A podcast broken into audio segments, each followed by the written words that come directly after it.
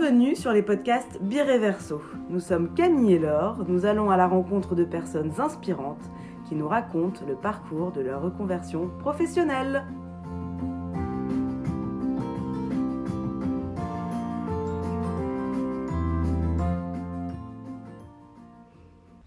Aujourd'hui, vous allez écouter le général Bertrand de la.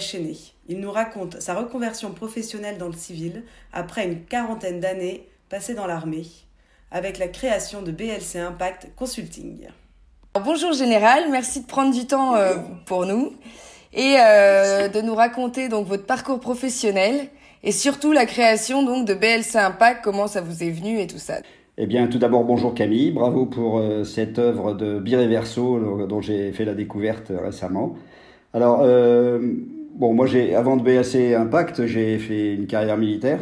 Après Saint-Cyr, j'ai une carrière à peu près classique, je dirais, mais j'ai eu la chance de gravir tous les échelons d'officier jusqu'aux plus hautes responsabilités à la tête de l'armée de terre française. J'ai d'abord servi beaucoup dans les parachutistes, avec les appelés d'ailleurs, avec qui je suis parti en opération. Et puis euh, ensuite, j'ai fait une partie de carrière à l'état-major qui m'a permis de toucher à plein de domaines, les finances, la transformation des organisations euh, et la direction euh, de grands ensembles. Voilà, et c'est ce qui m'a conduit à la fin de ma carrière à être major général de l'armée terre, c'est-à-dire en gros directeur général, sous la tête du PDG qu'on appelle le chef d'état-major. Voilà. Et donc du coup, après ce dernier poste, donc vous avez pris votre retraite. La retraite d'un officier, c'est 59 ans. Et du fait de ma responsabilité, j'ai été prolongé une année. Et donc, euh, le 31 décembre 2017, je suis parti sans vraies idées. Parce qu'en fait, pendant les mois qui ont précédé, je m'étais dit un peu confortablement, je dirais, ou par flemme, ou j'en sais rien, euh, de, que j'allais trouver un job dans un grand groupe. Oui, les grands groupes comme la plupart des généraux. Voilà, beaucoup font ça. Euh, c'est un peu un confort, même si c'est pas gagné d'avance d'avoir ce type de poste.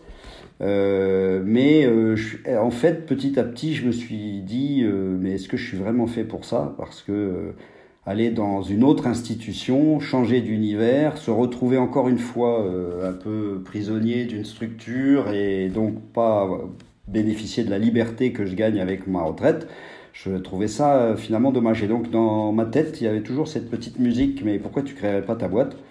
Et donc comme je suis parti, que j'avais toujours pas de poste parce que pris par les fonctions, euh, j'avais pas eu euh, le temps de concrétiser un emploi.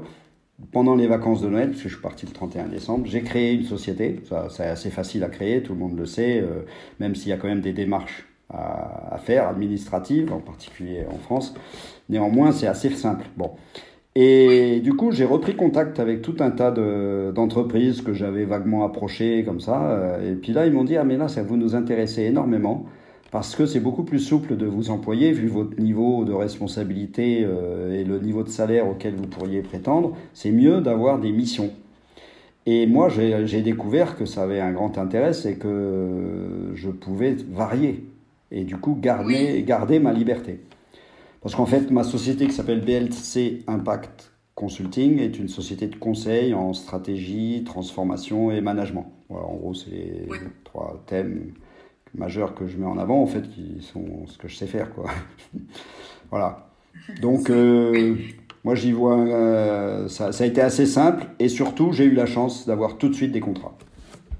Vous retrouvez quand même assez tôt à la retraite et du coup, effectivement, bah, à 60 ans, on n'a pas envie de, de, rien faire, donc on est euh, obligé de se lancer. Ouais, il y a deux, il y a deux choses. Il y a l'âge, effectivement, de retraite qui vient vite et qui motive pour continuer. Euh, et la deuxième chose, il y a que moi j'ai eu euh, ces hautes responsabilités sur la fin de ma carrière, parce que dans le système militaire, c'est quand même beaucoup en fonction de l'âge.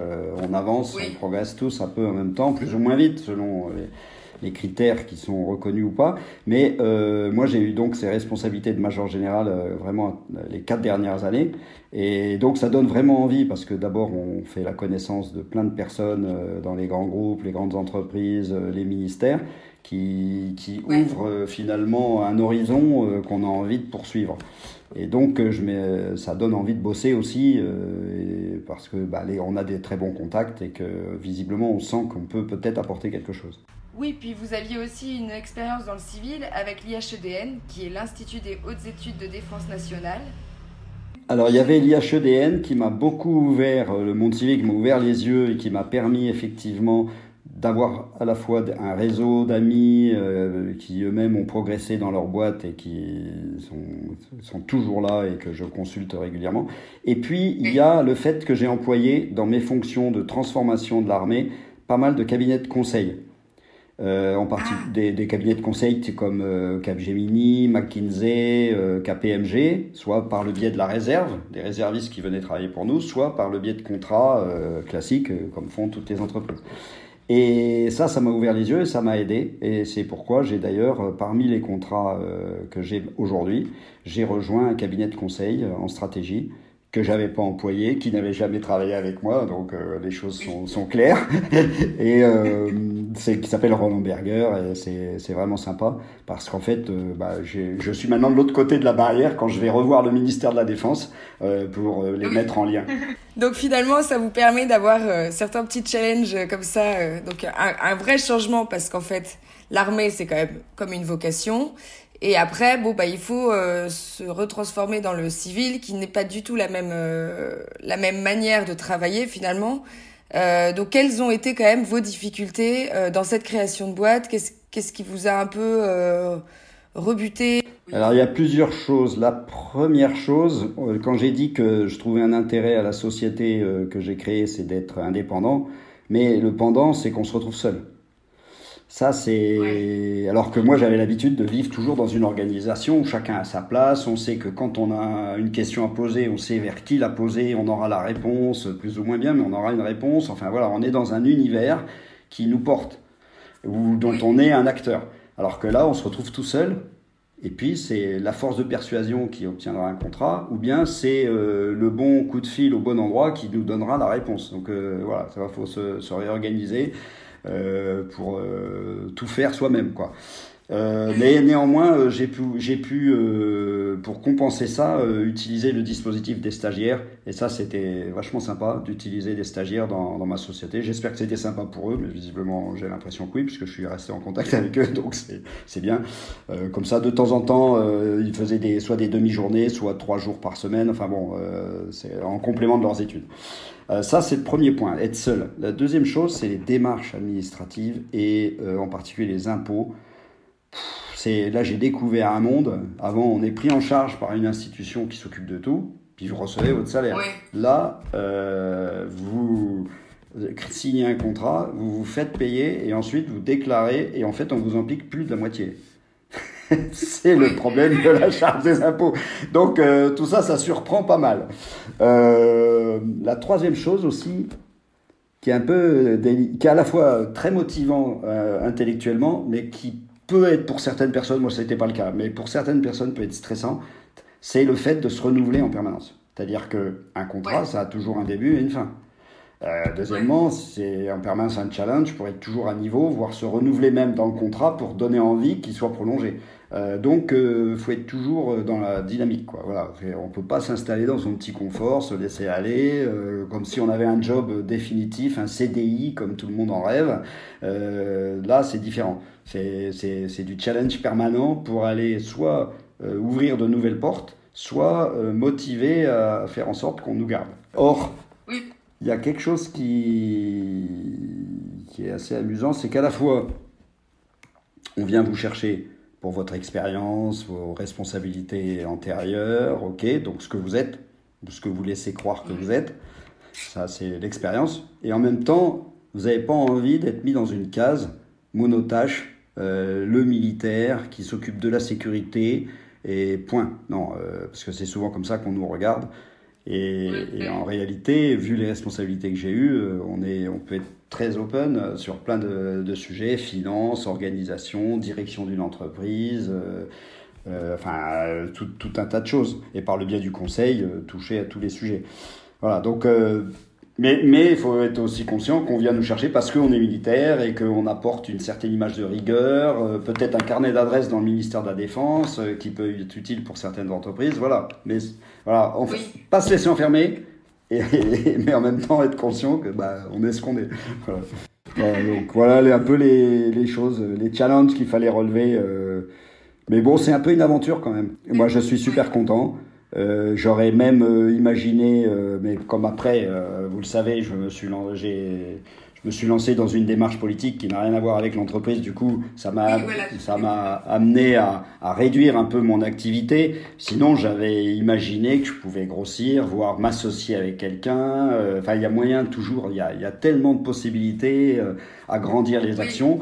Par exemple, aller travailler sur le monde sportif, qui a besoin, compte tenu des, de la crise sanitaire, plus la crise des terroristes, donc euh, l'ambiance et la violence des supporters, etc., euh, qu'il y a dans notre société, euh, il y a un besoin d'organisation et de logistique et de sécurité qui, qui fait qu'il euh, y a du travail aussi pour des militaires dans ce domaine.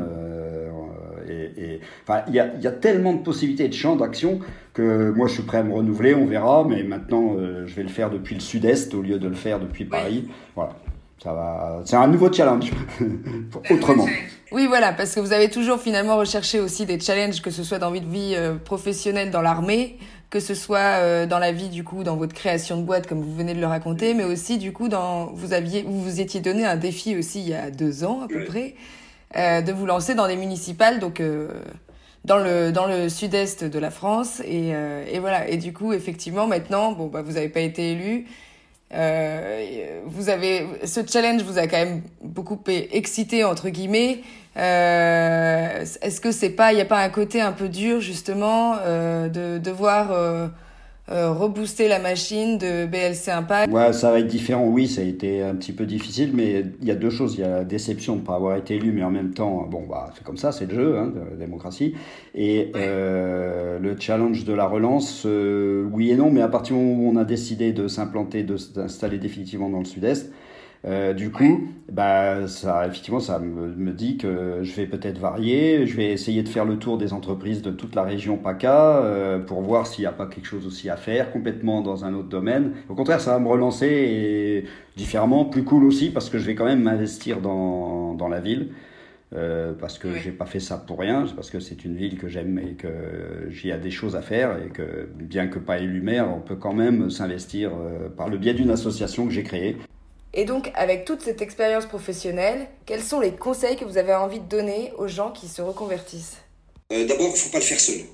Oui. Ça, c'est la première chose. Je pense qu'il faut beaucoup discuter, rencontrer, se faire aider, euh, soit bénévolement par des amis, soit euh, en, en, allant voir des structures ad hoc. Mais en tout cas, il ne faut, faut pas rester tout seul parce que sinon, on va, on va se planter et on va être extrêmement déçu. Alors que c'est par la confrontation que soi-même on progresse. Donc, il faut absolument euh, accepter, avoir l'humilité d'aller échanger, discuter et aller discuter librement. C'est-à-dire qu'en fait, il faut multiplier les entretiens avec des amis, avec des gens qui ont des fonctions euh, qui pourraient nous intéresser ou qui ont eu le même parcours que soi.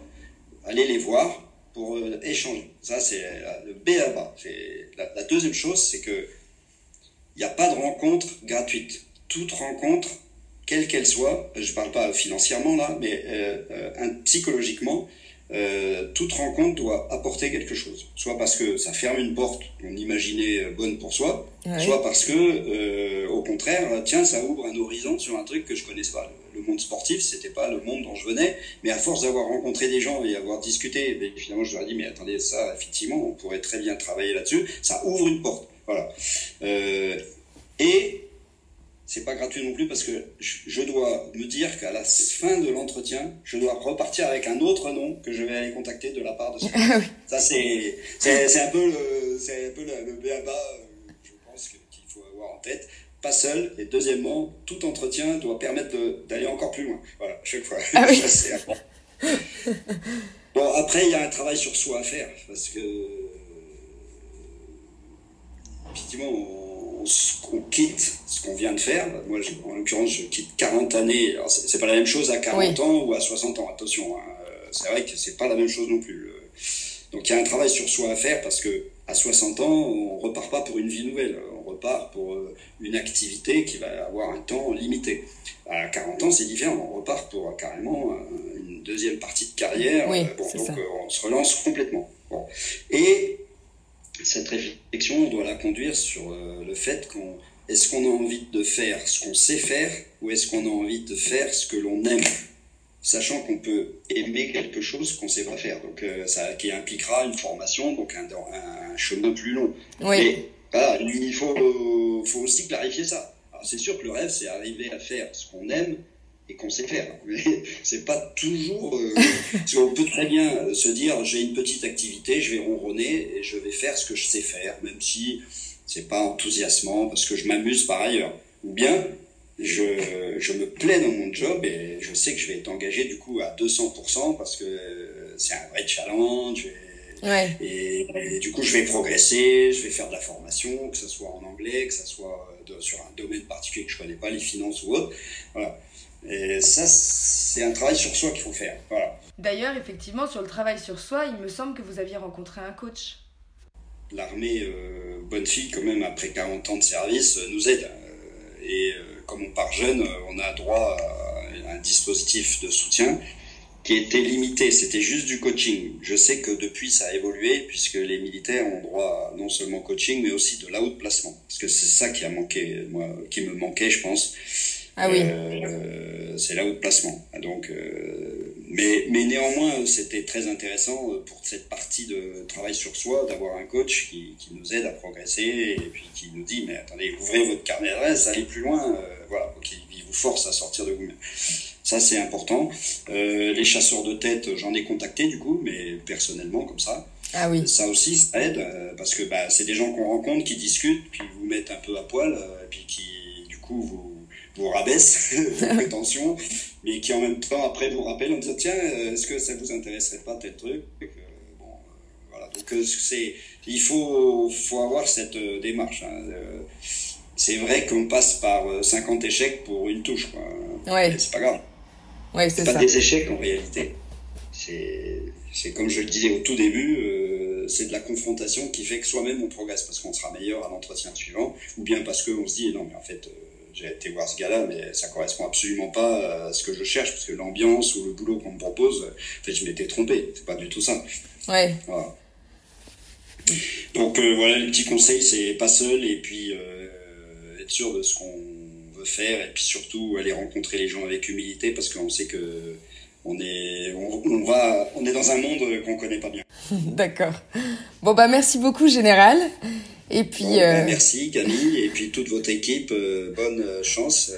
on regarde toutes les toutes les lives avec amusement. Oui, merci. Et intérêt d'ailleurs pour certains. en tout cas, c'est un beau challenge pour chacune de, de, ces personnes qui veulent changer de monde, changer de métier, changer de se renouveler. Et je pense que c'est bien. Ouais. Voilà. Et c'est bien pour vous d'aider. C'est gentil. Bravo. Merci Général. à bientôt. Au revoir. Au revoir.